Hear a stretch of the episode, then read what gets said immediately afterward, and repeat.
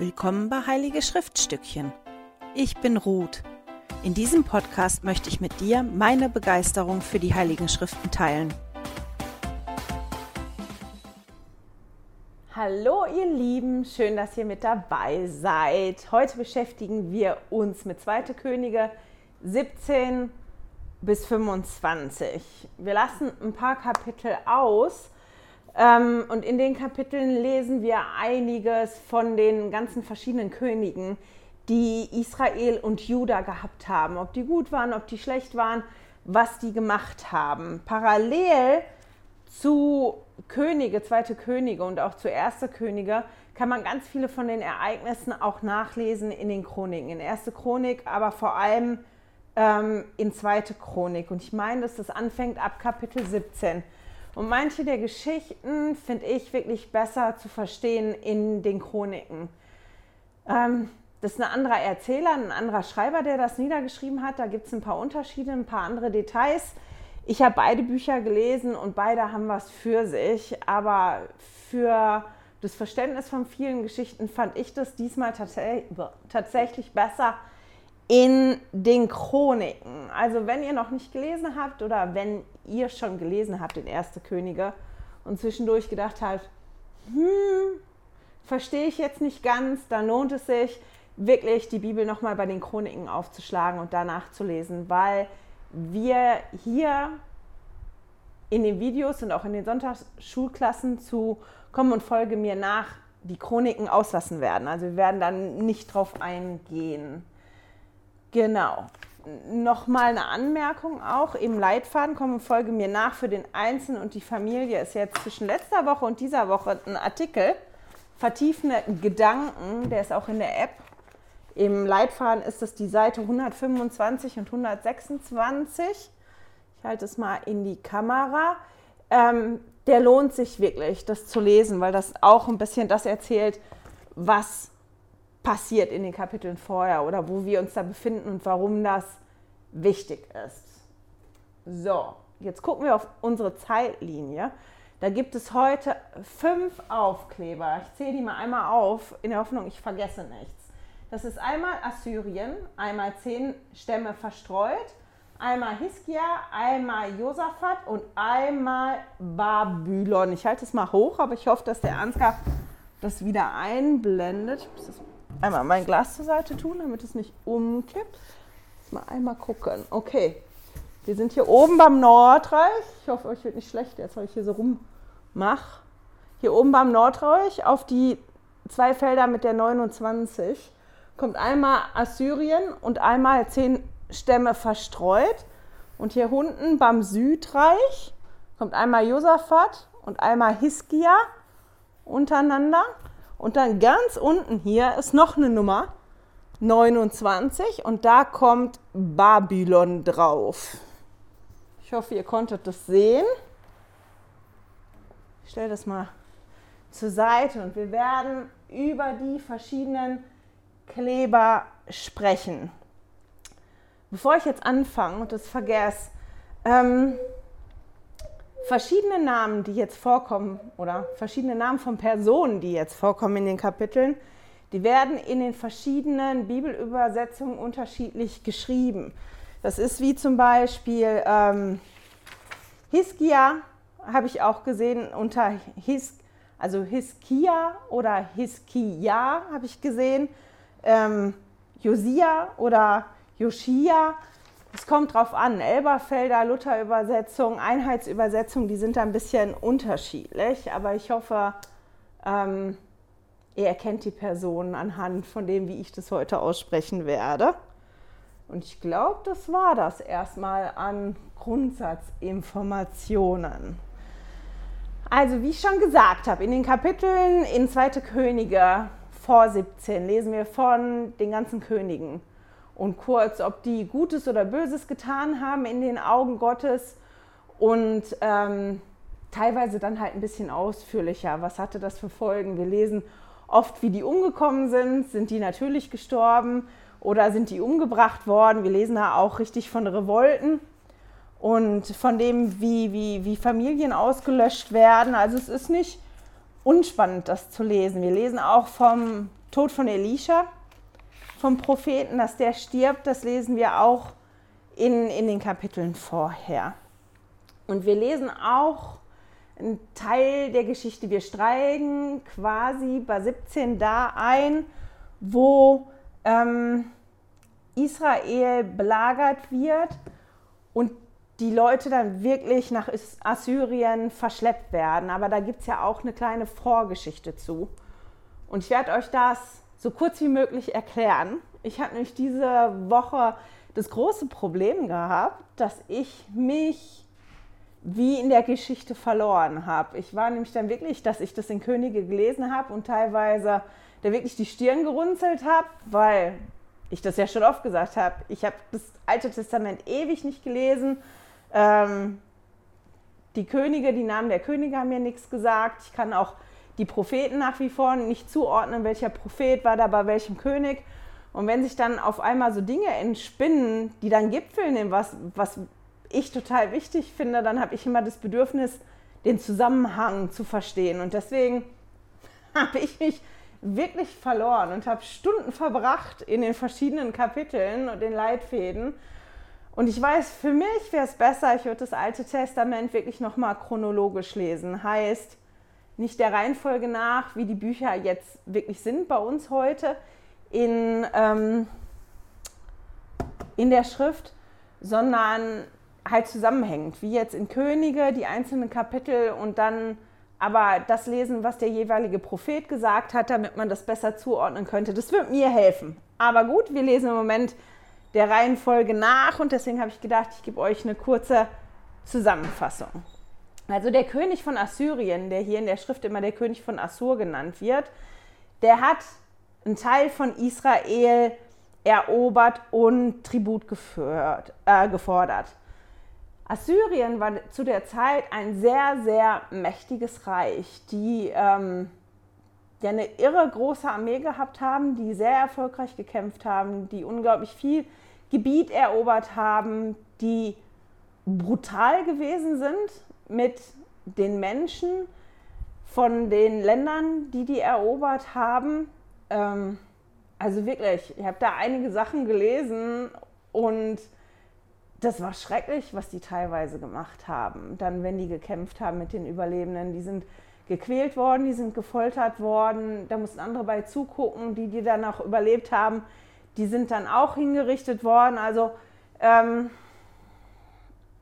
die waren wirklich auch bekannt dafür. Und dieses Reich hat halt Teile von, von Israel erobert und Tribut gefordert. Und zu der Zeit wurde schon ein Teil der Bewohner in Gefangenschaft geführt. Noch nicht alle und auch nicht so viel wie später, wo wir dann lesen in Kapitel 17 davon, aber schon so ein Teil. Und ähm, Assyrien hat das gemacht, um die Identität von den Bewohnern wie aufzubrechen. Die haben halt die rausgeholt, auch damit da nicht so Aufstände und so entstehen können. Also das haben die nicht nur in Israel gemacht, sondern das haben die in vielen Ländern gemacht, die die erobert haben. Als der König Hoshea Israel regiert hat, hat er eine Revolte geplant und der König von Assyrien, der hat das herausgefunden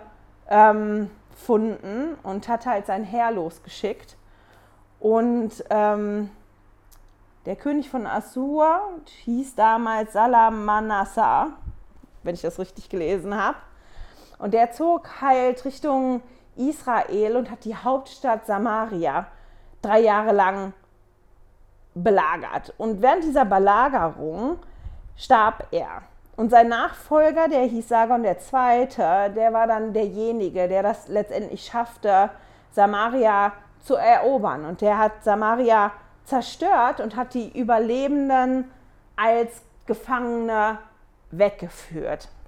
Und das, was ich total interessant fand, was mir dann so aufgefallen ist, auch als ich die nächsten Kapitel gelesen habe, war der Gedanke, dass das ja schon interessant ist, dass die wirklich in Schwierigkeiten gewesen sind. Die, die wussten ja, wie gefährlich dieses Reich ist, wie gefährlich diese Armee ist, wie gefährlich der König ist, wie brutal die umgegangen sind.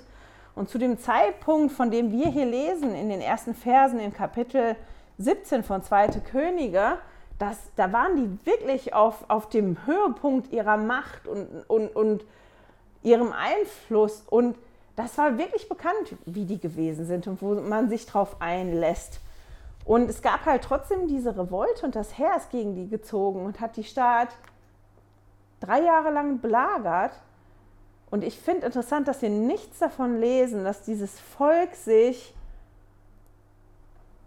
ja zum Herrn bekehrt und sich an den Herrn wendet. Also die waren in all den Jahren, wo die Könige gehabt haben, die nicht rechtschaffen gewesen sind, haben die sich so weit vom Herrn entfernt, dass die, selbst als die wirklich bis zum Hals in der Kacke gesessen haben und die wussten, wie gefährlich die Situation ist, sich nicht an den Herrn gewandt. Also das war für die keine Option. Die haben das nicht gemacht und sind halt deswegen auch besiegt und ähm, gefangen genommen worden. Und das gehört halt zu den zwei Aufklebern oben auf den Feldern 29 beim Nordreich. Da wird als erstes Assyrien aufgeklebt und dann die zehn Stämme verstreut. Ich habe in einem, ich glaube, das war im Institutsleitfaden, einen, einen, tollen Abschnitt gefunden, wo, wo dann die Frage stand, welche Stämme wurden eigentlich weggeführt? Weil wir lesen ja in 2. Könige 17, Vers 18, nichts blieb übrig als allein der Stamm Juda. Ich meine, jetzt habe ich da gestutzt im ersten Moment auch, weil ich gedacht habe, naja, unten in Juda hat ja nicht nur Juda gelebt, auch der, sondern auch der Stamm Benjamin. Also müssten ja eigentlich wirklich auch beide Stämme übrig bleiben. Und ähm, in diesem Abschnitt, den ich da gelesen habe, im Leitfaden, da stand halt wirklich drin, dass man wissen muss, um das zu verstehen, dass zu diesem Zeitpunkt als ähm, das Land Israel erobert worden ist von den Assyrern, die Stämme Benjamin und Levi ja zu Juda gehört haben, Teil vom Stamm Levi, waren ja die Priester da, ein Teil gehörte zu Israel und ein Teil gehörte zu Juda. Die gehörten definitiv dazu. Und aber auch alle Israeliten, die Israel verlassen haben und sich in Juda angesiedelt haben und sich Juda angeschlossen haben, die sind alle zu diesem Juda, wie das hier beschrieben wird in Vers 18, zugezählt worden. Ich meine, die zehn Stämme, die weggeführt worden sind zum Großteil, das waren wirklich Ruben, Simeon, Issachar, Sebulon, Gad, Dan, Asa, Naphtali, Ephraim und Manasse. Aber wir müssen halt im Hinterkopf haben, Benjamin, ein Teil von Benjamin, ein Teil von Levi und auch ein Teil von den anderen Stämmen war ja unten in, in Juda, hat sich dem angeschlossen, ist also nicht weggeführt worden, ist nicht zerstreut worden und die Könige haben natürlich nie alle, alle, alle Bewohner da weggeführt und in Gefangenschaft geführt. Da sind halt auch wirklich Leute übrig geblieben, die ähm, da geblieben sind. Und das fand ich für mich noch interessant, das zu wissen, dass das gar nicht, dass diese Einteilung gar nicht so eindeutig ist, wie ich das immer gedacht habe, sondern dass das so ein, ein bisschen verschwommen ist, aber dass halt wirklich der Großteil dieser zehn Stämme weggeführt worden ist und zerstreut ist. Und dann kommt da eine Geschichte und da musste ich mir wirklich einschmunzeln, als ich die gelesen habe. Das ist eigentlich mit mein Lieblingsabschnitt in den Kapiteln. Und das ist der Teil in 2. Könige 17, 24 bis 41. Es ist nämlich jetzt wirklich die Situation, dass der König von Assyrien einen Großteil da weggeführt hat in Gefangenschaft und der dann hingegangen ist nach einer Weile und andere Menschen aus Assyrien und aus ganz, ganz anderen Stämmen da angesiedelt hat, in dem Gebiet, wo die Israeliten vorher gewohnt haben. Und das hat er unter anderem auch gemacht, damit es nicht mehr diese Zugehörigkeit gibt und dass man Revolten aus dem Weg gehen kann und so. Und dann liest man halt in, in den Versen, weil sie den Herrn nicht gefürchtet haben, schickte der Herr Löwen, die dann unter den mordeten. Also für die Siedler war das nicht so einfach, sich da anzusiedeln. Und diese Problematik ist dem König von Assyrien vorgetragen worden und ich musste wirklich schmunzeln über die Lösung, die er dann gefunden hat. mal gucken, ob ich den Vers finde. Ja, das ist 2. Könige 17, Vers 27 aus der Elberfelder Übersetzung. Da befahl der König von Assur, lasst einen Priester, die ihr von dort gefangen weggeführt habt, dorthin zurückgehen, dass er hingeht und dort wohnt, und er lehrt sie die Verehrung des Gottes des Landes. Also es geht halt wirklich darum, dass der, der König sagt, naja, es ist halt kein Wunder, dass der Gott des Landes ärgerlich ist, weil die Neuen, die da jetzt hinziehen, die wissen ja gar nicht, wie sie den verehren sollen. Also schickt mal einen Priester darunter, der den erklärt, wie das geht, und dann wird da auch Ruhe einkehren. Und dieser Priester, der kommt halt wirklich dann zurück und siedelt sich da an und bringt den Leuten das bei. Aber der war ja auch eine Weile weg und der bringt denen die Verehrung schon bei, aber die neuen Siedler, die da gewesen sind, die haben halt ihre Götter mitgebracht, die Bildnisse, die Art und Weise, wie die die angebetet haben. Und dann wurde es halt wirklich so ein Mischmasch. Und die haben den Herrn der Israeliten, also den Gott der Israeliten oder des Landes, ähm, wie der da bezeichnet worden ist, schon verehrt, aber nur als ein Gott von vielen. Der ist so wie, wie ihn ja, wie darin aufgenommen worden. Und da musste ich mir schon irgendwie ähm, ein Schmunzeln drüber. Die assyrischen Siedler und die Siedler aus den anderen Orten, die da waren, und die Israeliten, die nicht vertrieben oder gefangen genommen worden sind, die haben sich natürlich mit den Jahren vermischt. Die haben Kinder gekriegt, die haben sich da vermehrt, die haben ja da gelebt. Und dadurch, dass die ja in, in Samaria, der Hauptstadt von der Ecke und in der Umgebung, gelebt haben, wurden die Samariter genannt. Und das ist ja was, was bei uns oder bei mir zumindest die, die Glocken im Kopf zum Läuten bringt. Das ist ja spannend, weil man da wirklich von den Anfängen von Samarien lesen kann oder von den Samaritern. Und dadurch, dass es da ja noch Menschen gegeben hat, die ähm, ja von, von den Israeliten abgestammt haben und der Priester da ja auch die Menschen gelehrt hat, wie, wie Japheth eigentlich verehrt werden sollen, obwohl die das nicht richtig gemacht haben, ähm, führte das dann halt dazu, dass die Samariter die Segnung des israelitischen Bundes für sich beanspruchten, weil die haben gesagt, naja, wir sind ja auch Nachkommen von Abraham, Isaak und Jakob und dieser Verheißung und der Bund, der gilt ja nicht nur für euch, sondern der gilt auch für uns. Und die Juden der späteren Jahre, die, die dann zurückgekommen sind, die haben sich geweigert, diesen Anspruch anzuerkennen. Und dadurch, dass die sich so vehement geweigert haben, den Anspruch anzuerkennen, hat das zu vermehrten Feindseligkeiten geführt, von denen wir ja dann nachher auch im Neuen Testament ähm, lesen. Das hat ja dann da wirklich einen Höhepunkt angenommen, dass die Israeliten sich wirklich weigern, überhaupt vernünftig zu kommunizieren mit den Samaritern, die riesen Umwege machen, damit die nicht durch Samarien reisen müssen und so weiter. Und ich fand das einfach spannend. Ich fand das spannend, weil mir das nicht so bewusst war, dass das der Anfang von den Samaritern gewesen ist und auch ähm, den Pragmatismus, den der König von Assyrien da so an den Tag gelegt hat. Okay, ja klar gibt es da Ärger. Der Gott ist verärgert, kann ich verstehen. Die wissen nicht, wie man den richtig anbietet. Also schicke ich einen hin, der erklärt denen das schon. Ähm, ja, das fand ich spannend. Und an dem Punkt sind wir dann quasi, dass wir das Ende vom Nordreich haben. Dieses Nordreich, ähm, das Reich Israel, das gab es dann zu dem Zeitpunkt nicht mehr. Nicht mehr in der Art und Weise, dass da wirklich die Stämme Israels gelebt haben, sondern da haben sich neue angesiedelt und ähm, ja, Samarien hat sich halt dann daraus entwickelt. Juda oder das Südreich, das hatte ein bisschen länger Bestand, weil die ein paar Könige dabei hatten, die rechtschaffen gewesen sind und die probiert haben, das Ruder wirklich ähm, rumzureißen. Das hat leider nicht so ganz funktioniert und von diesem langsamen Sterben, diesem Todeskampf, nenne ich das jetzt mal von Juda, damit beschäftigen wir uns jetzt. Hier ist ja ein Aufkleber drauf. Jetzt muss ich mal gucken, wie ich das geschrieben habe. Josaphat habe ich da drauf. Bei mir in den Schri äh, Schriften steht ähm, Josaphat. Und das ist ein rechtschaffener König, von dem wir vor allem in den zweiten Chroniken lesen. Und zwar in den zweiten Chroniken in den Kapiteln 17 bis 20. Und das ist eine ganz, ganz tolle Geschichte, die lohnt sich wirklich zu lesen.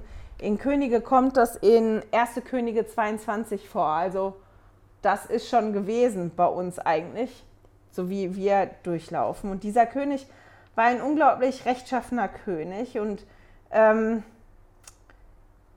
der, man liest halt über ihn, dass er Gott gesucht hat und dass er nach den Geboten gelebt hat. Und wenn wir so die Geschichten lesen von ihm, dann können wir sehen, dass er sich bei Schwierigkeiten dem Herrn zugewendet hat. Und es gibt da eine ganz, ganz tolle Geschichte mit dem Propheten Micha, ähm, der zu der Zeit Prophet gewesen ist da.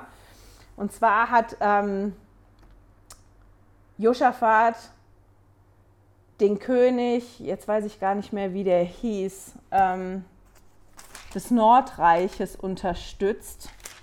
Der hieß, glaube ich, Ahab. Ich meine, dass das Ahab war. Ich muss das mal eben schnell aufschlagen. Der König Ahab, der brauchte, jetzt gucke ich mal schnell nach. Wie hieß der? Ja, Ahab habe ich richtig. Also habe ich keinen Unsinn erzählt jetzt gerade. Ähm, der König Ahab, der der König von, von Israel gewesen ist, der brauchte Unterstützung bei einem Kriegszug. Ähm, Josaphat war so und so da zu einem Staatsbesuch aus verschiedenen Gründen. Es wird jetzt zu lange sein, das alles zu erzählen. Und der wird halt gefragt von dem König Ahab, kannst du mich unterstützen? Und der sagt halt, ja, okay, mache ich, ähm, aber wir müssen erst den Herrn befragen. Ich mache das so, ich befrage den Herrn. So, ähm, der König von, von Israel hat das nicht so gemacht, der war ja nicht rechtschaffen. Der hat dann, war dann alle so seine Priester gerufen und die haben so ihr Ding gemacht und haben dann gesagt, ja, ist in Ordnung, kannst in den Krieg ziehen. Und Josaphat war da nicht so ganz so begeistert von und hat dann gesagt, naja, aber gibt es bei dir nicht einen Propheten, den du hast, den wir fragen können? Und ähm, König Ahab sagt dann, ja, es gibt den da schon, aber den frage ich nicht so gerne, weil der sagt nie das, was ich hören will. Der sagt mir nie irgendwas Gutes, sondern der meckert in einer Tour an mir rum. Das sagt er so quasi und deswegen möchte ich den eigentlich nicht so gerne rufen. Und alleine das, da musste ich schon schmunzeln, das fand ich toll, weil ich gedacht habe, naja, wenn ich an dem Punkt bin, dass der Prophet mir immer nur Sachen sagt, ähm, die ich nicht gut mache, dann sollte ich vielleicht mal ins Überlegen kommen. Aber Ahab wollte den eigentlich nicht rufen, hat ihn dann doch gerufen. Das ging dann hin und her und dieser Prophet Micha, der hat dann halt quasi gesagt, ihr könnt schon in den Krieg ziehen, das geht auch gut, aber ähm, nur der König Josaphat wird lebend aus dieser Schlacht zurückkommen und der König Ahab ähm, wird sterben. Und König Ahab war dann natürlich nicht begeistert darüber, was stinke ich, und hat dann gesagt, hier sperrt den Propheten mal ein bei Wasser und Brot bis ich in Frieden wiederkomme. Und dann sagt halt ähm, der Prophet Micha, ähm, Micha aber sagte, das ist 2. Chronik 18, Vers 27. Micha aber sagte, wenn du je in Frieden zurückkehrst, dann hat der Herr nicht durch mich geredet. Also quasi, wenn du lebend zurückkommst, dann bin ich kein Prophet, dann hat der Herr nicht durch mich geredet. Ähm, das fand ich ganz spannend. Da gibt es noch einige andere tolle Geschichten zu, zu ähm, Josaphat. Es lohnt sich, das zu lesen. Wie gesagt, 2. Chroniken 17 bis 20. Da könnt ihr einige tolle Geschichten lesen von ihm. Ich würde heute aber gerne vor allem über Hiskia reden. Den fand ich nämlich wirklich spannend. Auch von dem haben wir einen Aufkleber im Südreich. Auf einem Feld 29 kommt der, ähm, das Schild vom König Hiskia hin.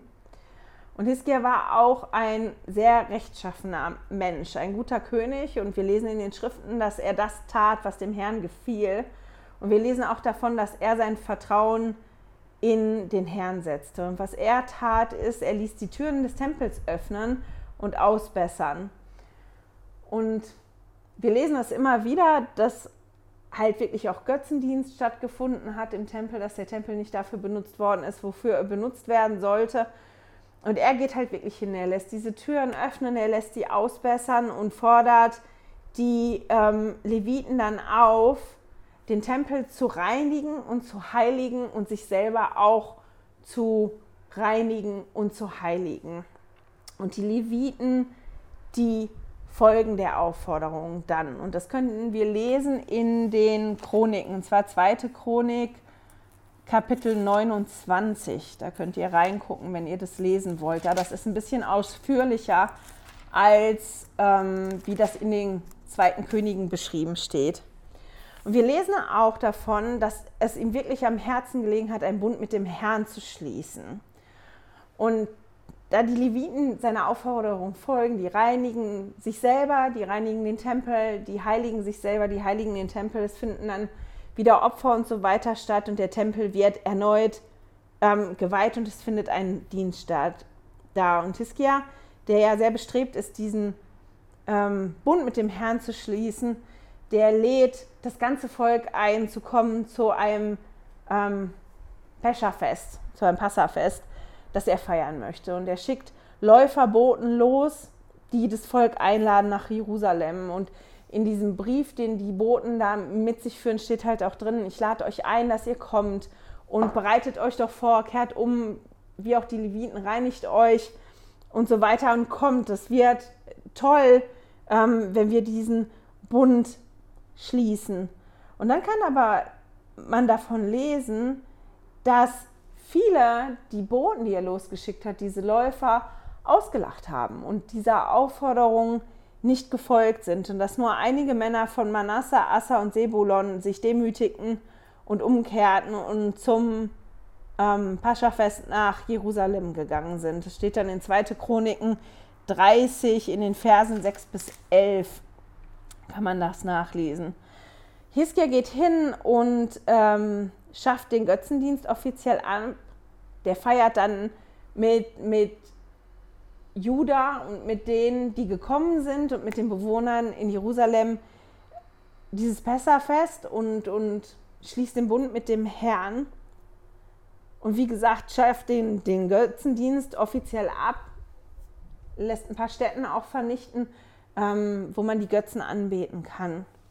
Aber das, was ich ganz spannend gefunden habe an der Geschichte ist, dass man sieht, anhand wie die Menschen umgegangen sind mit dieser Einladung, die verschickt worden ist und der Aufforderung, die in dieser Einladung auch gewesen ist, nämlich in sich zu kehren und umzukehren und sich zu reinigen und zum Herrn zu kommen und mit dem Herrn einen Bund zu schließen, ja viele nicht interessiert haben, dass die darüber gelacht haben und das nicht tun wollten und wie doll sich die anderen Wege, an die, die sich schon gewöhnt haben, sich da schon verfestigt hatten. Und obwohl Hiskia mit vielen dieses Fest gefeiert hat, den Bund geschlossen hat und sich dem Herrn zugewendet hat, gab es halt auch ganz viele, die das eben nicht getan haben. Der König von Assur oder von Assyrien, der fällt dann auch in Juda ein. Also der fängt an, dass er auch Juda erobert und er erobert auch bestimmte Bereiche. Und der König Hiskia, der bereitet sich, sein Volk und die Stadt Jerusalem auf den Angriff vor. Und er stellt sich wirklich vor sein Volk und macht sein Volk Mut. Das kann man in 2. Chroniken 32 lesen, in den Versen 1 bis 8. Und jetzt muss ich mal eben gucken. Haha, ich habe das verkehrt rumgeschrieben. Ähm, ich habe mich jetzt gewundert. Ich habe nämlich Herr wie der Herr, Gott und nicht das Herr, wie das Kriegsherr beschrieben. Deswegen habe ich mich jetzt gerade gewundert, weil ich den Satz habe, Herr steht vor Jerusalem, weil ich jetzt gedacht habe, hm, der Herr stand vor Jerusalem, aber das war das Herr. Also der König von Assurien, der überfällt ja Juda und steht da wirklich mit seinem Herr vor Jerusalem und dieser Oberfeldmarschall Rabschaka, hieß der Rabschake, der sprach halt zu den Gesandten vom, vom König Hiskia und der probierte, denen den Mut zu nehmen. Also der hat wirklich mit denen gesprochen nach dem Motto, ähm, Widerstand ist zwecklos. Der wollte die wirklich zermürben. Ähm, wie kommt ihr auf die Idee, dass ihr uns widerstehen könnt? Wir sind so mächtig. Es gab auch kein Volk, was uns widerstehen konnte und kein Gott war so mächtig, dass der unser Herr aufhalten konnte und so weiter. Also der probiert wirklich die zu zermürben und der redet auch extra in, ähm, in der Sprache, dass das Volk ihn verstehen kann. Also der will wirklich dieses Volk und, und die Führungsrieger entmutigen und will, dass die aufgeben.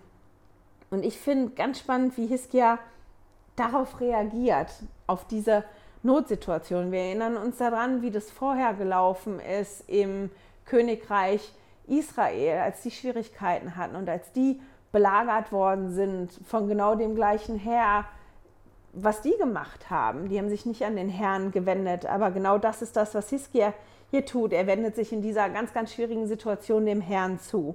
In 1. Könige 19 in den Versen 1 bis 4 können wir lesen, dass er den Propheten Jesaja bittet zu beten. Wenn man über die gleiche Stelle liest, in 2. Chronik, Chroniken 32, Vers 20, dann lesen wir davon, dass Hiskia und Jesaja zusammen zum Herrn beten. Also wir sehen aber auf jeden Fall, dass er ähm, sich dem Herrn zuwendet. Er sich Hilfe ins Boot holt, also wirklich mit dem Propheten agiert, vom Herrn das nicht alleine probiert und, und sich dem Herrn wendet und um Hilfe bittet. Und wenn man dann die Geschichte weiterliest, liest man davon, dass das Herr dann wirklich abzieht und Jerusalem nicht eingenommen wird in dem Moment.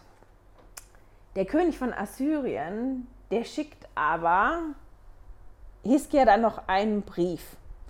Und in dem Brief steht was ähnliches wie das, was ähm, Rabschake damals halt zu dem Volk und zu dem Gesandten vom, von Hiskia gesagt hat. Die probiert auf die gleiche Art und Weise Hiskia zu entmutigen und zu sagen, ich weiß gar nicht, wo du die Hoffnung hernimmst, dass das irgendwie besser geht, weil wenn wir das wirklich drauf anlegen, wir kommen und wir machen dich platt, so in, in der Art und Weise.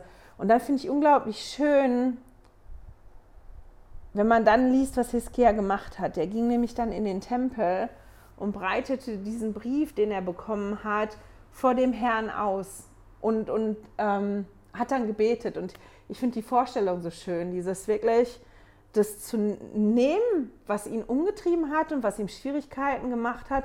Und er ist hingegangen und der hat das wirklich vor dem Herrn ausgebreitet. Guck mal, das ist das, was ich jetzt gekriegt habe und das ist das, womit ich jetzt gerade umgehen muss. Und ich brauche deine Hilfe dabei. Und ähm, ja, das ist für mich wirklich schön gewesen, weil das ein Punkt ist, den ich glaube, ich noch besser lernen muss, wenn ich wirklich in Schwierigkeiten bin. Klar weiß der Herr, was mich umtreibt, ähm, aber wirklich Gott ja, das vorzulegen, zu legen und dann auch nochmal zu erklären, guck mal, das ist jetzt genau das, was schwierig für mich ist. ist die Situation und das an der Situation, das macht das jetzt gerade extrem für mich schwierig. Und ähm, da fand ich, war Hiskia wirklich ein herausragendes Beispiel. Und wir kriegen dann eine Kostprobe von Jesaja, weil Jesaja spricht dann ähm, zu Hiskia und ähm, sagt halt zu ihm, dein Gebet ist halt gehört worden. Das kann man dann in 2. Könige 19 lesen. Ähm, die Antwort. Ich musste da auch nur danken und denken, ui, ich weiß ja nicht, ob ich mich auf Jesaja freue. Jesaja ist noch nicht mein bester Freund. Wie gesagt, das ist dann wirklich eine Kostprobe. Aber das, worum es dann letztendlich ging, ist, dass Jesaja halt sagt, dass Jerusalem geschützt bleibt und dass das Heer von Assyrien da nicht eindringt und, und das Herr, als es probiert, ähm, oder es steht halt vor Jerusalem und das betritt Jerusalem wirklich nicht. Wir lesen dann davon in, im 2. Könige 19, dass ein Engel ausgegangen ist und Jerusalem gerettet hat. Und das, was ich jetzt ganz spannend finde, auch an Hiskia zu sehen, ist, dass wenn, wenn etwas schwierig geworden für, ist für ihn, dass die Reaktion von ihm dann war, sich direkt dem Herrn zuzuwenden. Und das finde ich schon spannend, weil ich mich wirklich gefragt habe, okay, wenn es für mich jetzt wirklich schwierig wird und die Stürme um mich drum herum toben oder ich halt wirklich bis zum Hals irgendwo drin sitze, was ist denn meine erste Reaktion? Oder wenn ich Angst habe oder wenn ich überfordert bin, was ist meine Reaktion? Und wenn ich ganz ehrlich mit mir bin, ist meine Reaktion meistens nicht, mich direkt dem Herrn zuzuwenden und dem Herrn ähm, das vorzulegen. Und deswegen fand ich das wahrscheinlich so schön, das so zu sehen, weil ich zumindest für mich weiß und ich glaube, ich bin nicht die Einzige, ähm, dass das noch ein Übungsfeld ist, wo ich mich wirklich bessern kann, mich dem Herrn besser zuzuwenden, wenn ich Schwierigkeiten habe. Nach dem König Iskia lesen wir von einem anderen König, nämlich den Sohn von ähm, Hiskia. Also wir lesen auch davon, dass er dann krank wird und wieder gesund wird und dass er noch Jahre geschenkt bekommt. Das lasse ich jetzt einfach mal aus. Wir lesen auch von seinem Tod und dann lesen wir davon, dass sein Sohn Manasse König wird von Juda. Und Manasse ist ein ganz anderes Kaliber als sein Vater. Also der war definitiv nicht rechtschaffen. Der war ziemlich jung, als er König geworden ist. Ich muss mal eben schnell gucken. Äh, zwölf, der war zwölf Jahre alt, als er König geworden ist. Und der hat tatsächlich 55 Jahre lang regiert. Also der war eine ganze Weile dabei. Der hat viel Einfluss gehabt auf das Königreich Juda und dieser Einfluss war leider alles andere als gut.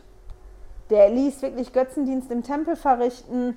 Wir lesen davon, dass er unglaublich viel unschuldiges Blut ähm, vergossen hat, bis die Straßen angefüllt waren davon in Jerusalem. Und ähm, Manasse verführte das Volk, so viel Böses zu tun, wie das quasi nie jemand zuvor gemacht hat. Und dafür ist er auch wirklich später noch bekannt.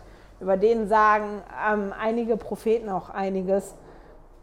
Und ähm, ja, das, was Hiskia halt da probiert hat mit, mit der Öffnung des Tempels und der Einladung an das Volk, halt wirklich zum Herrn zu kommen und auch mit den Wundern, die da geschehen sind, eben weil Hiskia sein Vertrauen in den Herrn gelegt hat, das wird in der Regentschaft von Manasse eigentlich wieder komplett kaputt gemacht. Ähm, der Enkel von Manasse, als der König war, hat der probiert, die Dinge wieder zu verändern, weil er war rechtschaffen und er hat den Herrn gesuch, äh, auch gesucht und hat den Götzendienst abgeschafft und der hat den Tempel dann reinigen und reparieren lassen. Er ist wirklich hingegangen und hat dafür gesorgt, dass der Tempel der ja wirklich unter, unter seinem Vater und unter seinem Großvater für andere Dinge benutzt worden ist, dass der gereinigt und repariert wird. Und ähm, er hat auch das organisiert, dass die Arbeiter bezahlt werden,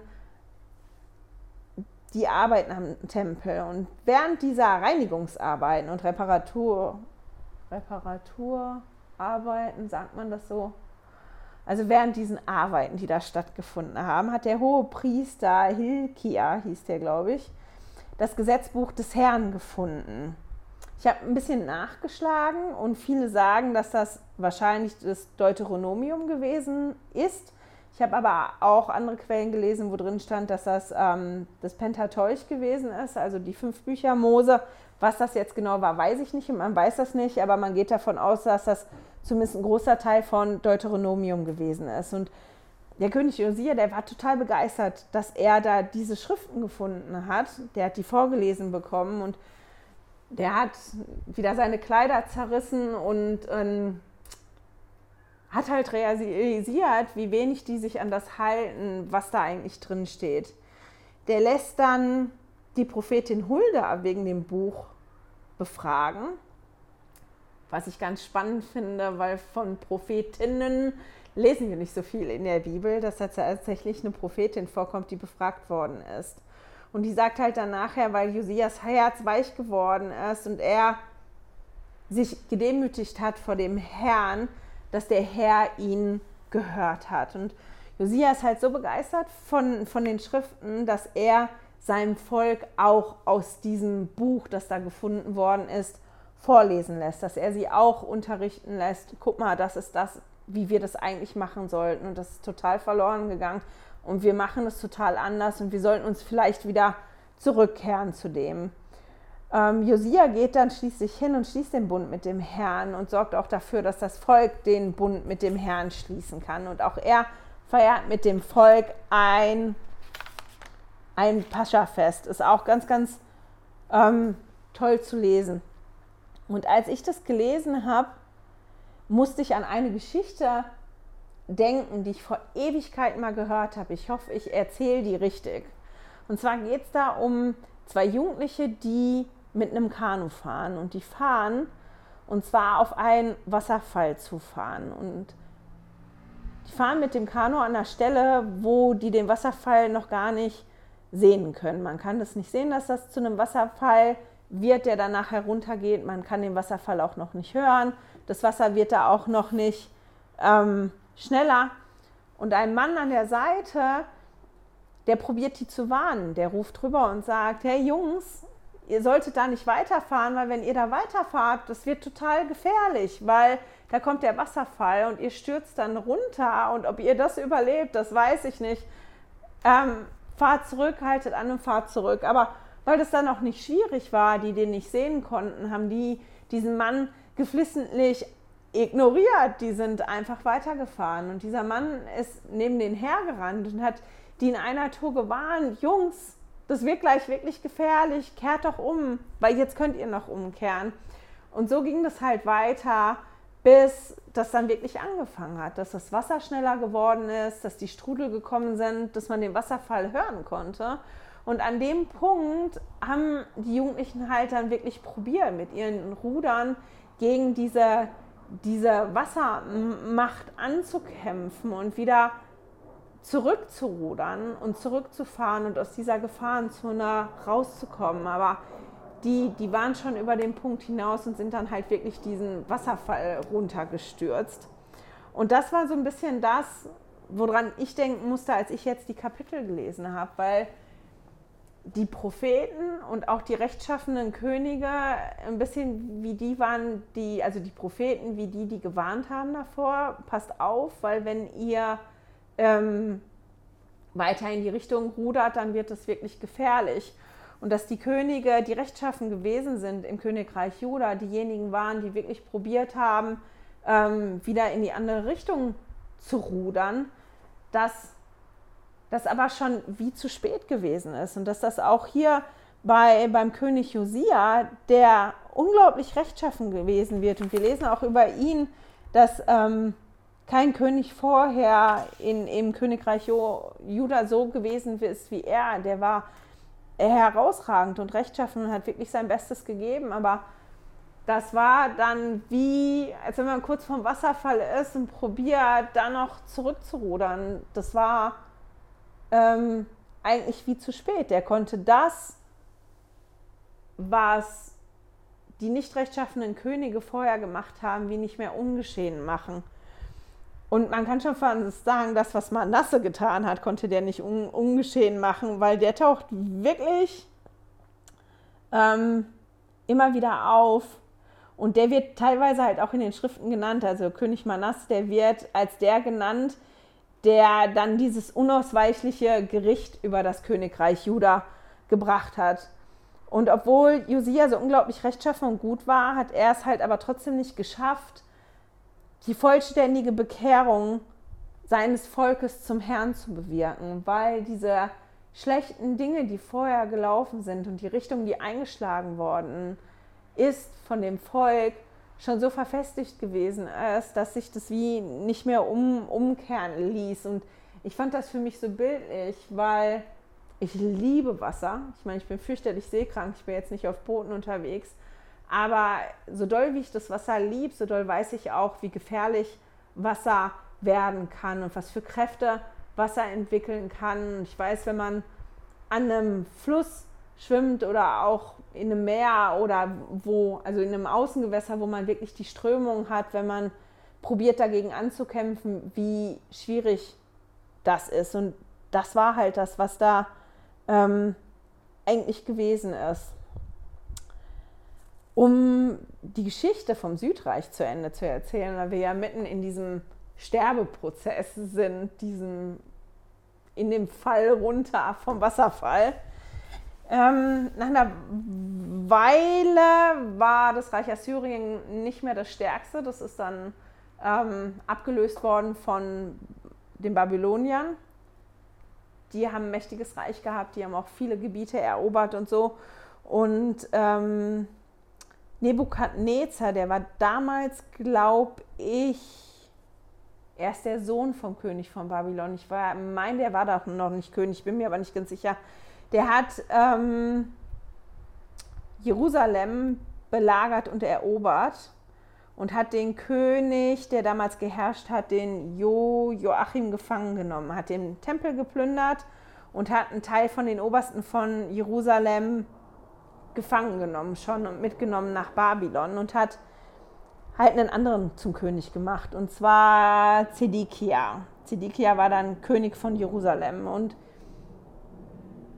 irgendwann zieht dann halt Nebukadnezar nochmal gegen Jerusalem. Ich weiß jetzt nicht mehr, wie viele Jahre später das gewesen sind. Und belagert Jerusalem und erobert das dann auch erneut. Und das ist dann der Zeitpunkt, wo er wirklich hingeht und den Tempel zerstört und abfackelt und auch viele von den Häusern. Also Jerusalem wird wirklich äh, zerstört. Die, die Mauern werden platt gemacht, die werden abgeschliffen. Und der Nebukadnezar, der führt dann wirklich ganz, ganz viele Gefangene weg in Gefangenschaft nach Babylon. Und dazu gehört halt dieser Aufkleber ganz unten beim Zeitstrahl hin.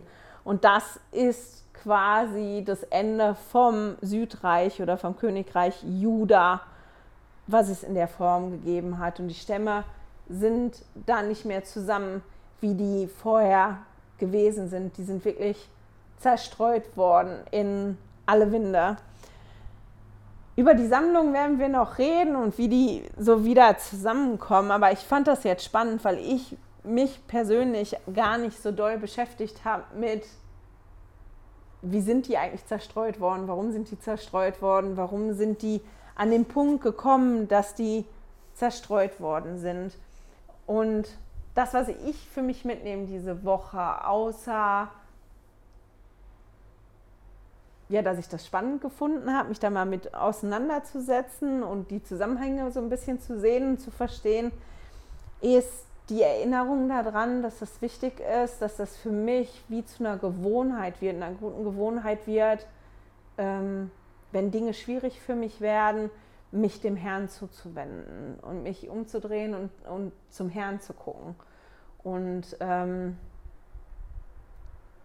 ja, da meine Hilfe zu suchen und hinzugehen, wenn Dinge schwierig sind, auch wenn der Herr das weiß, dem Herrn das vorzulegen, wie es ja den Brief, den er da bekommen hat, im Tempel dem Herrn vorgelegt hat. Ich finde das spannend, dass Hiskia halt ähm, ja, sich mit dem Propheten berät, dem Propheten bittet zu beten und auch in den Tempel geht. Das sind ja all die Sachen, die wir auch gesagt bekommen. Hört auf die Weisung, die ihr bekommt vom Propheten heute. Was sagt denn der Prophet zu uns? Und da finde ich den Präsidenten Nelson halt so unglaublich gut. Das sage ich ja auch immer und immer wieder, weil der uns ja jedes halbe Jahr wie einen neuen Auftrag gibt. Guck mal, beschäftigt euch mal jetzt damit. Und das ist jetzt gerade wichtig für euch. Der macht uns das ja sehr, sehr einfach. Da müssen wir gar nicht lange überlegen, was ist denn jetzt gerade wichtig, sondern der sagt uns das ja schon.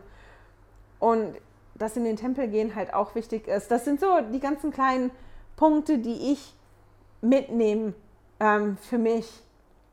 In meiner Studiergruppe haben wir gesprochen über den Punkt vom Präsidenten Nelson, dass wir Freude an der täglichen Umkehr finden sollen. Und die Emily Bell Freeman von Don't Miss This, die sagt immer, für sie ist Umkehr die Zuwendung zu Christus. Sie sagt gar nicht umkehren, sondern Christus zuwenden. Und die hat halt eine Frage in den Raum gestellt, die ich total spannend gefunden habe, die wir auch besprochen haben mit der Feierszeit und die ich jetzt hier auch mal in den Raum äh, stellen möchte, weil ich das ganz spannend finde. Und zwar hat sie gefragt, okay, an einem ganz normalen Tag, wenn heute ein ganz normaler Tag ist, ist ein ganz normaler Alltagstag heute bei mir, wie oft habe ich mich dem Herrn zugewandt an dem Tag? Wie oft hat das stattgefunden? Und als ich die Frage zuerst gelesen habe, habe ich gedacht, naja, nicht wirklich oft. da könnte ich wirklich besser werden. Und als ich da mehr darüber nachgedacht habe, ist mir aufgefallen, dass ich das öfter gemacht habe, als mir im ersten Moment bewusst war. In einem Gespräch, was ich mit jemandem geführt habe, wo mein Glaube eine Rolle gespielt hat, äh, in, in etwas, was ich gehört habe, in etwas, was ich gelesen habe, in dem Gebet, was ich gemacht habe. Und ich finde, das ist eine spannende Frage und die begleitet mich jetzt gerade im Moment die Woche. Und ich habe gedacht, das ist vielleicht für euch auch eine tolle Frage, die euch begleiten kann, dass ihr am Abend vielleicht mal innehaltet oder am Morgen und dann reflektiert vom nächsten Tag und euch mal die Frage stellt, okay, gestern an dem Tag, wie oft habe ich mich denn dem Herrn zugewendet? Und warum und wie hat das funktioniert? Und ich glaube, wenn wir das ein bisschen bewusster machen, dass uns das dann auch leichter fällt, da so eine, so eine Routine zu haben, dass wir diese Freude, von der Präsident Nelson spricht, die wir entwickeln sollen, nämlich diese Freude an, ähm, an der täglichen Umkehr, dass uns die dann leichter fällt. Genau, das war's. Schon wieder so viel Zeit vergangen. Ich wünsche euch eine wunderschöne, hoffentlich sonnige Woche. Bei uns ist blauer Himmel, Sonnenschein. Ich gehe jetzt auch noch ein bisschen nach draußen, um die Sonne zu genießen. Ich hoffe, ihr habt da auch Zeit für. Und ich hoffe, wir hören und sehen uns nächste Woche wieder. Hey, danke fürs Zuhören. Dieser Podcast ist die Audiospur von meinem YouTube-Video. Wenn du mich also nicht nur hören, sondern auch sehen möchtest, findest du mich auf YouTube unter Heilige Schriftstückchen. Melde dich auf www.heiligeschriftstückchen.ch für meinen Newsletter an und erhalte Zitate und Links passend zu jeder Episode. Außerdem findest du mich auf Facebook und Instagram, auch unter Heilige Schriftstückchen. Auf Instagram allerdings mit UE statt mit Ü.